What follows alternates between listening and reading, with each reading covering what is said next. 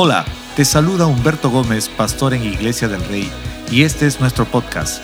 Quiero agradecerte por acompañarnos el día de hoy a poder ser inspirados y animados, dejando que Dios pueda seguir moviéndose en nuestras vidas.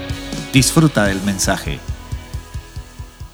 Bueno, bueno, esta mañana tengo un verso que quiero leerles, o que, que, leamos juntos, que creo que va a calzar como anillo al dedo, especialmente los días que estamos viviendo.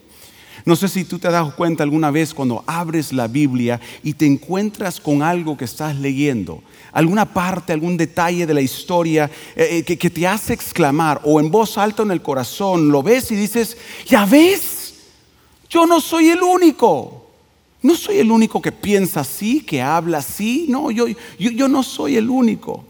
Y muchas veces cuando soy yo el que lo exclamo es porque he visto algo que realmente, para ser honesto, no son las cosas más admirables, no son las cosas más refinadas o de admiración espiritual. No, muchas veces son esos detalles o descripciones que son joyas realmente que logran encapsular lo que significa ser humano. Significa lo que significa tener errores y olores y actitudes medias malas y, cosas de las formas de pensar y de relacionarnos que capaz son tóxicas. Pero lo vemos y lo que me encanta de la Biblia es que no lo lava con lejía no lo esteriliza la historia y lo deja afuera, sino nos permite ver lo bello que es cuando la gracia de Dios se encuentra con esta humanidad imperfecta.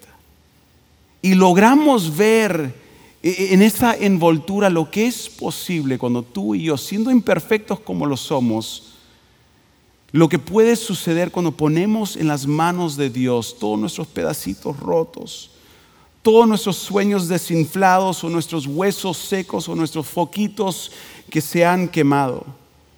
Cuando lo ponemos en las manos de un Dios dador de vida. Bueno, en esta historia vamos a encontrar uno de esas perlitas, una joyita de esa manera. Vamos a empezar a leer en el, libro de jueces capítulo 8, pero para dar un poquito de contexto lo que está sucediendo aquí en el texto. Es que encontramos aquí en el Antiguo Testamento a este libertador realmente, era lo que era. Se les decía jueces, por eso el título del libro, pero Gedeón realmente era un libertador. Alguien que Dios llama para traer libertad a su pueblo que estaba oprimido en ese tiempo. Si, si, adelantas unos capítulos, encuentras que eh, Gedeón está medio en una cueva con mucho miedo, porque había este pueblo que se llamaban los madianitas que año tras año venían y les saqueaban todo. La Biblia dice que los dejaban peor que miserables todos los años. Le tenían un terror a esos salvajes. Entonces lo que estaba, estaba en una cueva, estaba escondiendo provisiones. Este, este hombre que tenía realmente muchas inseguridades, tenía un complejo de gusano inclusive, pero porque si lees el texto, él decía, mira, es que yo, ¿para qué me llamas a mí Dios? ¿Yo cómo voy a ser ese hombre valiente y fuerte si yo soy el más pequeño, insignificante de la familia más pequeña e insignificante, de la tribu más pequeña e insignificante, de la nación más pequeña e insignificante? Así que él se veía como una persona totalmente irrelevante, insignificante y pequeño. Y sin embargo Dios lo llama a él y vemos que en la historia Él le crea a Dios, forma un ejército, pequeño realmente, pero que logra ser usados por Dios de liberar al pueblo. Logran una gran batalla. Dios hace lo imposible en su vida y están terminando. Salen de esa batalla en la cual Dios hace un milagro y entramos al capítulo 8 de jueces. Y ahí es donde vamos a empezar a leer. En el verso 4, mira lo que dice. Dice luego Gedeón, ¿y luego de qué? Luego de, haber peleado esa batalla. Dice luego Gedeón cruzó el río Jordán con sus 300 hombres y coma.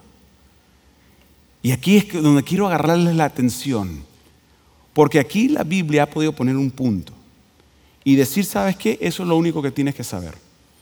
Gedeón, después de la pelea, agarró sus 300 hombres y cruzaron el río, terminó el cuento ahora sigamos con lo que te quiero contar. Pero no, la Biblia pone un, coma y nos dice algo de estos 300 hombres, que creo que nos va a servir mucho el día de hoy. Dice, luego Gedeón cruzó el río Jordán con sus 300 hombres y, aunque estaban agotados, continuaron persiguiendo al enemigo. Amigo, escúchame. Yo quiero que esto sea mi testimonio, el testimonio de mi familia que después de toda esta locura de pandemia y post pandemia, de que se diga de nosotros que fuimos así como estos 300 hombres, que aunque agotados, seguimos persiguiendo, seguimos cruzando, de que no se nos había perdido de vista que había una meta por hacer, habían cosas, promesas, de que Jesús tenía más allá para nosotros. Mío, no sé si tú también estarás de acuerdo, pero yo quiero ser como el viejito. Ahí algún día mi mecedora. Cuando estén hablando los historiadores de los años tumultuosos de los 20, y usted con mis nietos o mis bisnietos o mis tataranietos y me estén preguntando, papá, ¿cómo fue? Y yo les digo, no te imaginas lo agotador que fue. No te imaginas lo cansado que estuvimos, pero escúchame, papito. Escúchame, mamita, no nos quedamos ahí.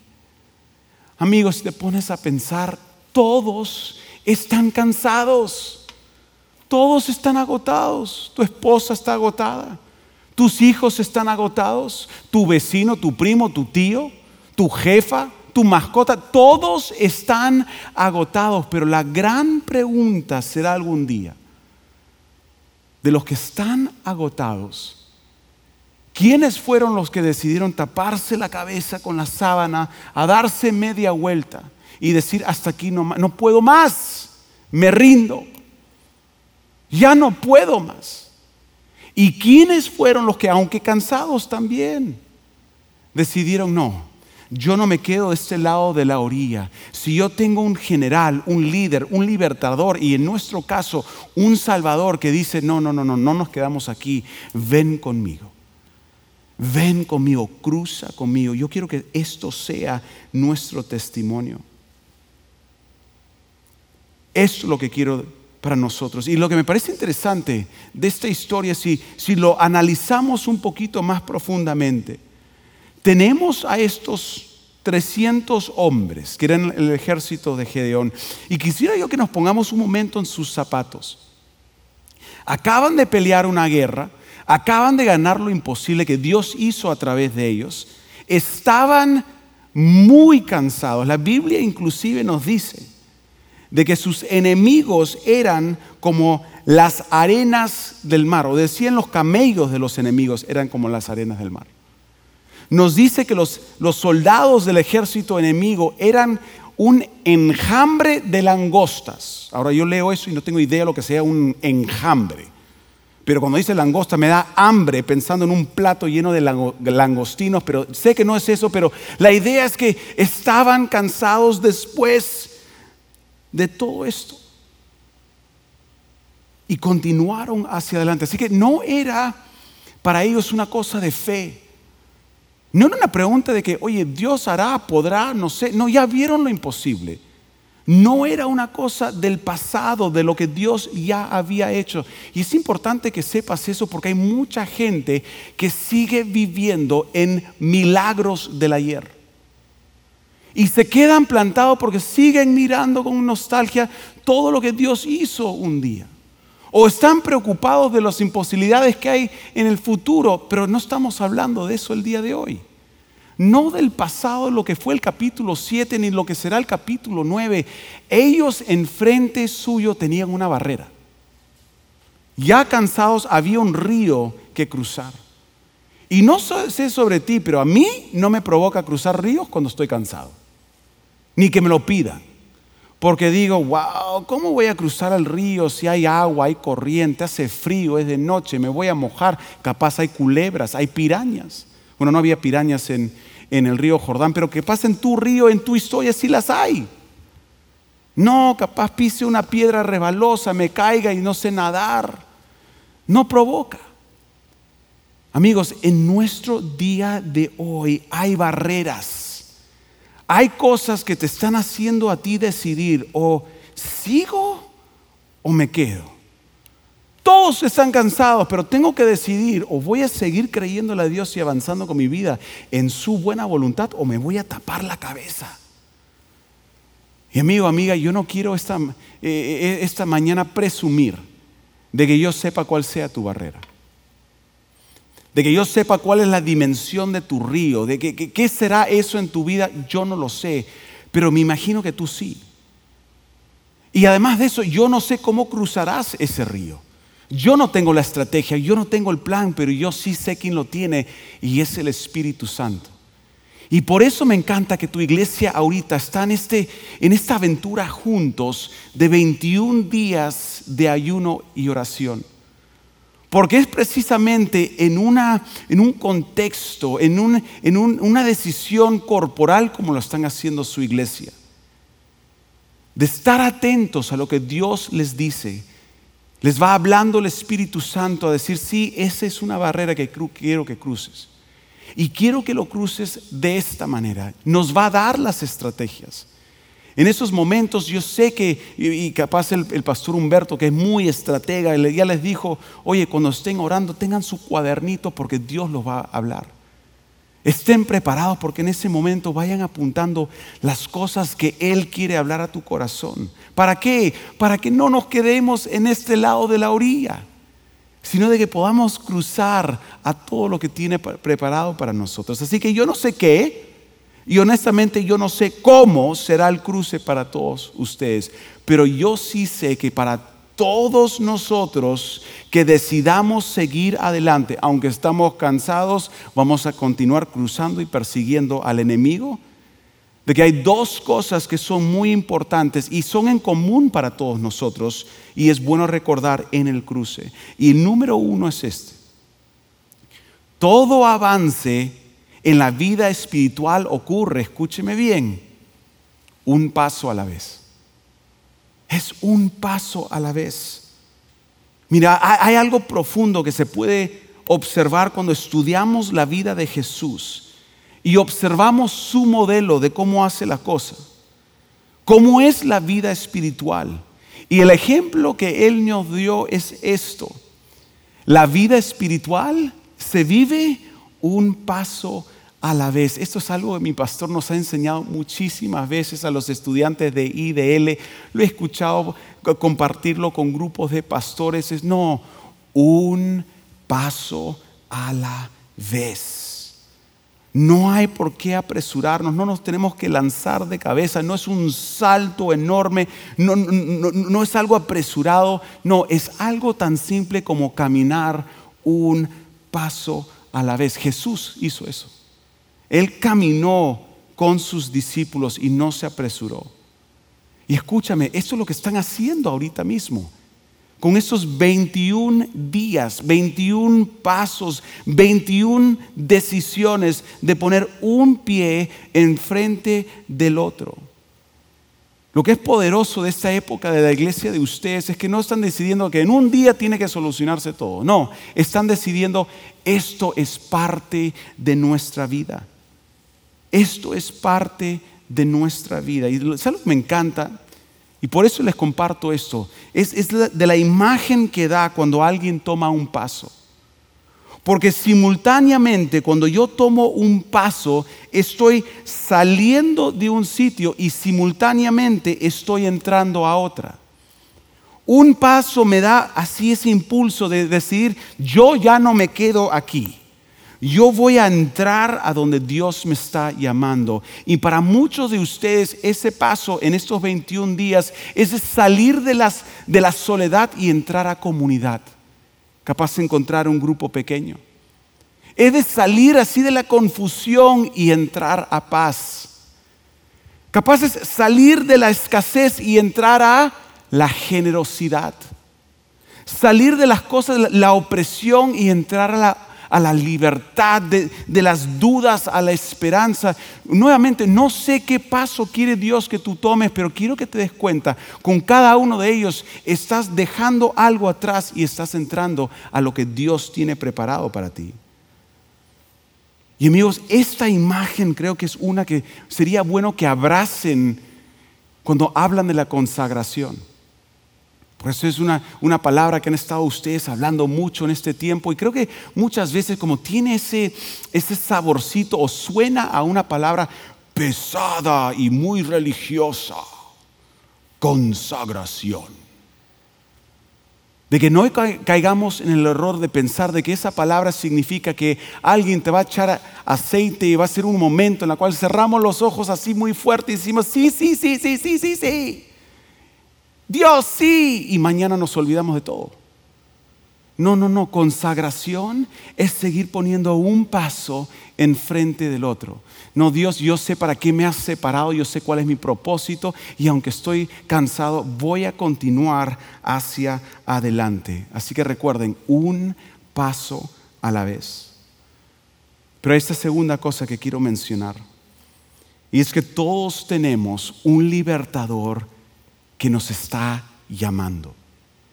Es importante que nosotros fijemos nuestros ojos en Jesús, no la circunstancia, sino en Él.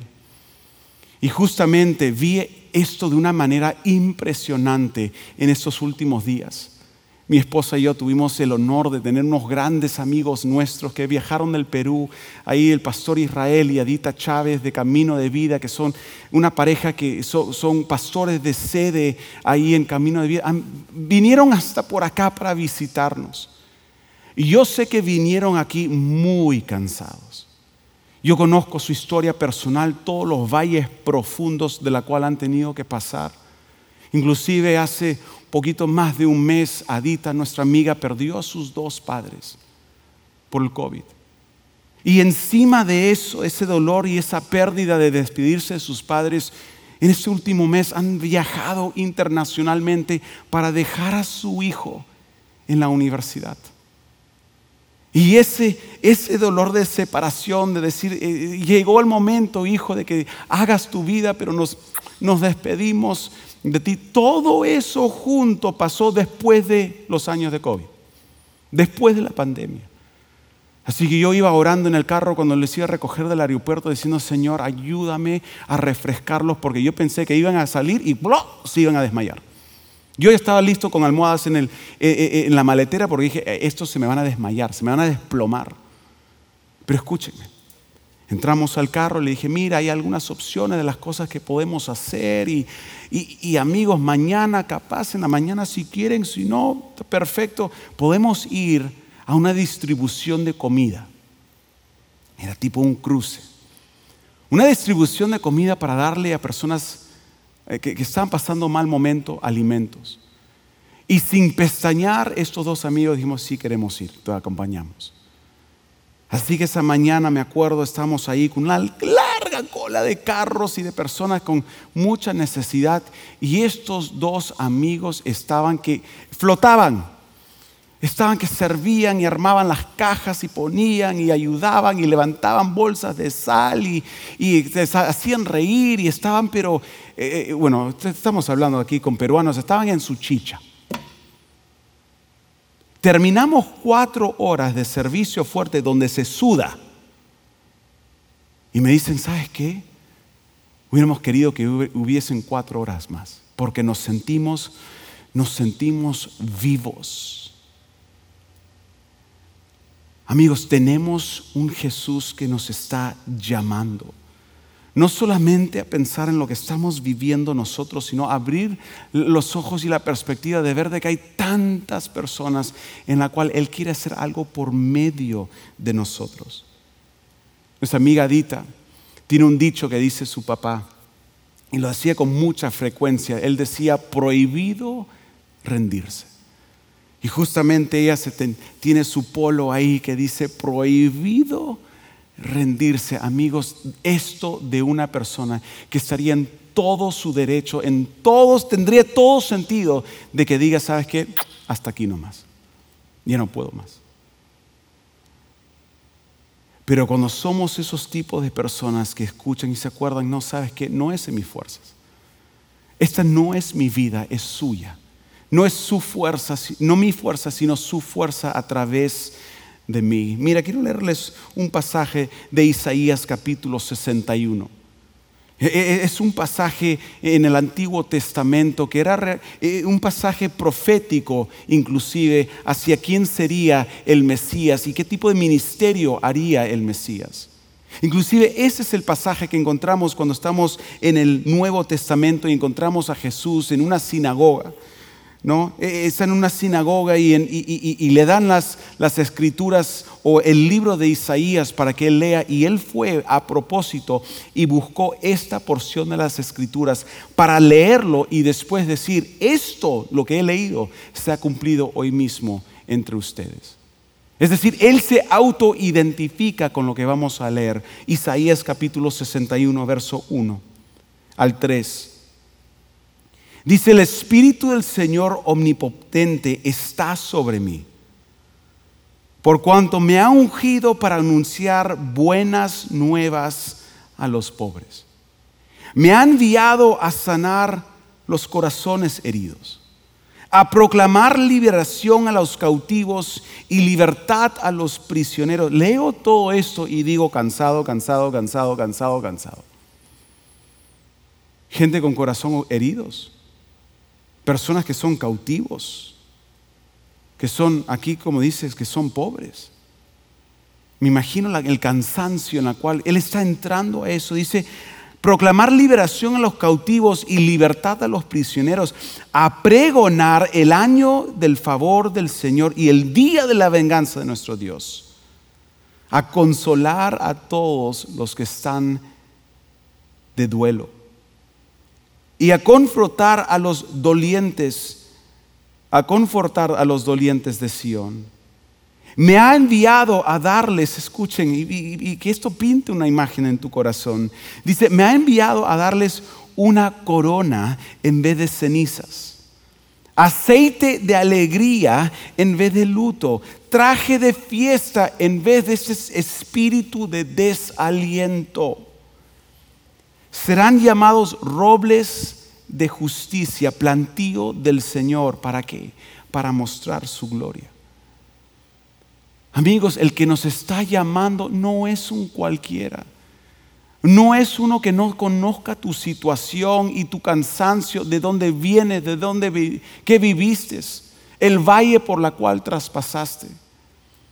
Pero te está llamando a ser partícipe de esta misión de ayudar a personas a, dejar las cenizas y ponerse esa corona de identidad, a dejar su pasado y abrazar el futuro que Dios tiene para ellos, de dejar el espíritu de desaliento en la cual está por todos lados.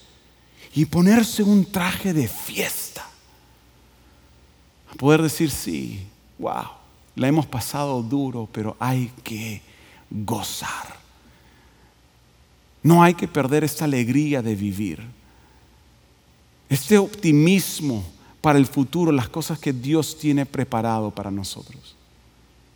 Así amigo, amiga, ahí donde estás, yo quiero invitarte a ti en este momento a tomar ese siguiente paso.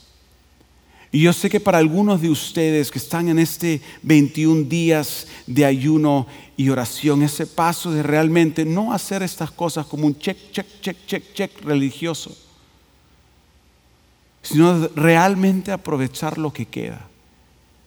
Y si sabes que Señor, yo quiero escuchar de ti. Señor, yo quiero dejar ciertas cosas atrás. Yo quiero que tú podas las ramitas que ya no me sirven más. Yo quiero que levantes mi rostro, que me, que me, que me des ese traje de alegría, ese aceite de alegría. Amigos, para algunos de ustedes va a ser de volver a casa. Capaz en esta pandemia y capaz con la distancia, se enfrió el corazón y uno dice, bueno, es que no había mm, no, la proximidad que antes había y de vez en cuando entro, de vez en cuando hago, pero no. Y para ti capaz ese paso es de entrar nuevamente a lo que es comunidad. Y decirle al pastor Humberto, a la pastora Esther, escribirle, decir, ¿sabes qué? Yo quiero ser parte, ¿cómo puedo servir? ¿Cómo puedo ser parte de lo que está sucediendo? Capaz para algunos de ustedes es volver a Jesús. Ustedes saben que Él nunca los dejó, siempre ha estado con ellos, pero capaces dejar de darle la espalda y voltear. Y decir, sabes que ya voy a dejar de correr de ti voy a empezar a correr hacia ti. Y amigos, me imagino que hay personas que nos están acompañando el día de hoy, que hoy día es su gran paso de empezar una vida de fe. De decir, Jesús, yo creo en ti. Todo lo que la Biblia dice, que tú hiciste por mí, cuando yo no lo merecía y no lo merezco, yo decido hoy mismo creer de que tú me amas tan ferozmente, que tú muriste en la cruz por mí, perdonaste todos mis pecados y me has aceptado como parte de tu familia. Amigo, mi esperanza es que en esta, en esta semana tú tomes los pasos, pero en particular si tú nos estás acompañando el día de hoy y tú quieres empezar una vida con Jesús, caminando con Él, yo quiero que me acompañes en esta oración. Ahí donde estás, cierra los ojos, repite de todo corazón conmigo, Padre Celestial, te damos gracias por Jesús. Te damos gracias que tú lo enviaste. No a rechazarme, sino a perdonarme. No a condenarme, sino a abrazarme y darme la bienvenida a tu familia. Hoy mismo, aquí donde me encuentro, yo me arrepiento de todos mis pecados y yo acepto todo tu perdón y todo tu amor y todo tu propósito para mi vida. Doy gracias en el nombre de Jesús. Amén. Esperamos que hayas disfrutado este mensaje. No olvides suscribirte y compartirlo con un amigo o familiar.